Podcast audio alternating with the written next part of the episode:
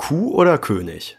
Witty Wednesday Part 2 Rezept für einen Coworking Space In einem meiner aktuellen Bühnentexte erzähle ich vom Leben als Freiberufler.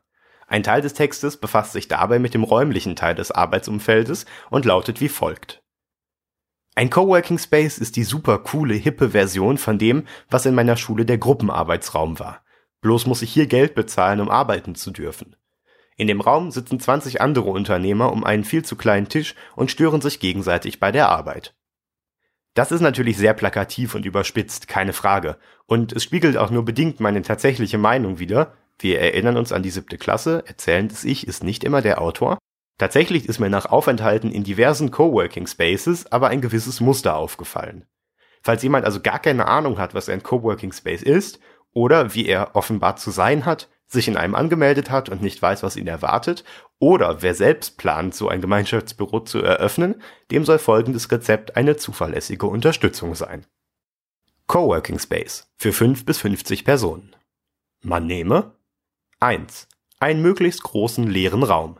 Dieser sollte sich entweder unter dem Dach in einem Altbau oder in einem gläsernen Bürowürfel befinden.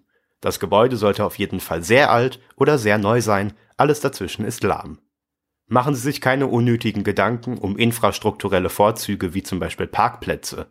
50 Prozent Ihrer Nutzerschaft bestreitet die morgendliche Anreise sowieso auf einem gebrauchten Rennrad oder einem elektrisch motorisierten Cityroller. 2. Mobiliar. Hier gilt, das Möbel eignet sich vor allem zum Möbel, weil es sich nicht zum Möbel eignet. In alte Ölfässer hineingeflexte Sessel, Tische auf Wasserrohren oder der Klassiker, die Sitzbank aus Europaletten sind ihre besten Freunde. Alles zwischen shabby, chic und industrial style ist herzlich willkommen, der Komfort ist hier völlig zweitrangig und für Arthrose ist man nie zu jung. 3. Ein geräuschintensives Kneipensportgerät. Allseits beliebt der Kickertisch. Alternativ verwendet werden können ein Boxsack, eine Airhockeyplatte oder ein Flipperautomat. Hauptsache das Ding macht richtig Krawall. Um für eine besonders würzige Arbeitsatmosphäre zu sorgen, platzieren Sie das Gerät in der Mitte des Raumes und stellen Sie Ihre Belegschaft zu gleichen Teilen aus Kneipenleistungssportlern und passiv-aggressiven Strebern, die bei jedem Mucks etwas wie Sorry, es gibt Leute, die versuchen hier zu arbeiten, sagen zusammen. 4. Eine Schiefertafel. Natürlich haben wir seit mindestens einer Dekade das Smart oder zumindest Whiteboard, aber nichts geht über das romantische Quietschen eines frisch ausgepackten Kreidestückes auf fossilem Wandbehang. Sorry, es gibt Leute, die versuchen hier zu arbeiten. Außerdem ist eine Schiefertafel der perfekte Ort für die Erzeugnisse der 5 Polaroid-Kamera.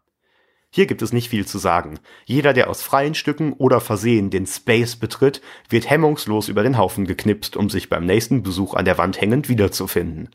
Als Foto natürlich. 6. Die Kaffeemaschine.